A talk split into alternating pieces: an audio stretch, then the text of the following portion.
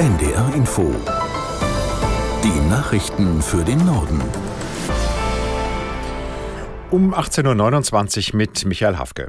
Die gescheiterte Pkw-Maut wird teuer für Steuerzahlerinnen und Zahler. Nach einem Schiedsverfahren muss die Bundesrepublik 243 Millionen Euro Schadensersatz zahlen. Der Haushaltsausschuss des Bundestages habe dem Vergleich heute zugestimmt, sagte Bundesverkehrsminister Wissing am Abend in Berlin. Das ist eine bittere Summe. Wir haben diesen Weg unterstützt, um Schadensbegrenzung zu betreiben. Ursprünglich standen über 700 Millionen Schadenersatzforderungen im Raum. Damit bleibt die Pkw-Maut, die die Vorgängerregierung eingeführt hat, ein schwerer Fehler. Wir bedauern sehr, dass diese 243 Millionen Euro heute nicht für Infrastrukturinvestitionen zur Verfügung stehen, sondern eben an Schadenersatz bezahlt werden müssen. Bundesverkehrsminister Wissing. Der Europäische Gerichtshof hatte im Sommer 2019 die von der CSU forcierten Pläne gekippt, da die geplante Abgabe ausländische Fahrzeughalter diskriminiere. Die Maut sollte eigentlich ab Oktober 2020 erhoben werden und unter dem Strich 500 Millionen Euro einbringen.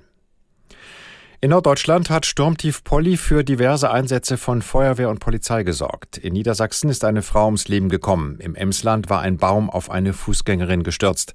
Aus der NDR Nachrichtenredaktion Franziska Amler. Die 64-Jährige war mit ihrem Hund unterwegs. Laut Polizei erlag die Frau noch an der Unfallstelle ihren Verletzungen. In Lehren, Ostfriesland, ist ein Baum auf ein Auto gestürzt. Der Fahrer wurde dabei leicht verletzt. Polizei und Feuerwehren wurden bislang zu zahlreichen Einsätzen gerufen, hauptsächlich weil Bäume Straßen blockieren. In Niedersachsen sind zurzeit viele Abschnitte gesperrt, darunter auch einige Brücken. Auch die Bahn meldet Probleme im Fernverkehr. Der Fährverkehr zu den Inseln ist auch weitestgehend eingestellt. Inzwischen hat das Sturmtief auch Schleswig-Holstein und Hamburg erreicht. Auch hier stürzten Bäume und Äste auf Straßen und Autobahnen, Häuser und Autos. Teilweise sind Bahnstrecken blockiert. Die Unwetterwarnung geht voraussichtlich noch bis 20 Uhr. Das Bundeskabinett hat den Haushaltsentwurf für das kommende Jahr beschlossen. Finanzminister Lindner verteidigte seine Pläne gegen Kritik und mahnte seine Kabinettskollegen zur Haushaltsdisziplin. Aus der NDR Nachrichtenredaktion Konstanze Semidey. Der FDP-Politiker sagte, der Konsolidierungskurs müsse in den kommenden Jahren fortgesetzt werden. Es gebe keine Spielräume für zusätzliche verteilungspolitische Ideen. Der Finanzminister wies Vorwürfe zurück, bei Bildung und Familien zu sparen.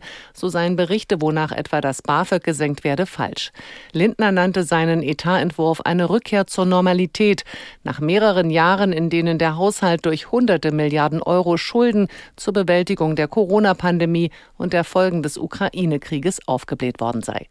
Der Entwurf sieht für 2024 eine Ausgabensenkung um mehr als 30 Milliarden Euro auf 446 Milliarden Euro vor. Einsparungen gibt es etwa bei den Sozialversicherungen. Hier soll der Zuschuss für die Pflegeversicherung komplett entfallen. Die Lage am ukrainischen Atomkraftwerk Saporizhia bleibt angespannt. Russlands Regierungssprecher Peskov hat nun gesagt, die Gefahr einer Sabotage durch die Ukraine sei groß. Die Ukraine wiederum warnt seit Tagen vor einem von Russland geplanten Terroranschlag auf das AKW Saporizhia. Moskau habe Sprengsätze am Gebäude verlegt, heißt es aus Kiew. Russische Truppen halten das Kraftwerk seit Kriegsbeginn besetzt. Die Bundesregierung verfolgt die Kämpfe um das ukrainische Atomkraftwerk Saporizhia nach Aussage von Regierungssprecher Hebestreit mit großer Sorge. Ein Sprecher des Umweltministeriums versicherte aber, dass aktuell keine erhöhten Strahlenwerte bekannt seien. In Mecklenburg-Vorpommern hat das Bauministerium den Weg für die umstrittene Flüchtlingsunterkunft in Upal freigemacht. Laut Ministerium darf der zuständige Landkreis Nordwestmecklenburg eine Baugenehmigung für die Containerunterkunft ausstellen und die Blockade der Gemeinde damit umgehen. Vorgesehen sind maximal 250 Plätze für Geflüchtete. In dem 500 Einwohnerort Upal hatte es massive Proteste gegen den Bau der Unterkunft gegeben. Die Gemeinde hatte die Entscheidung des Kreises mit allen Mitteln angefochten. Das waren die Nachrichten.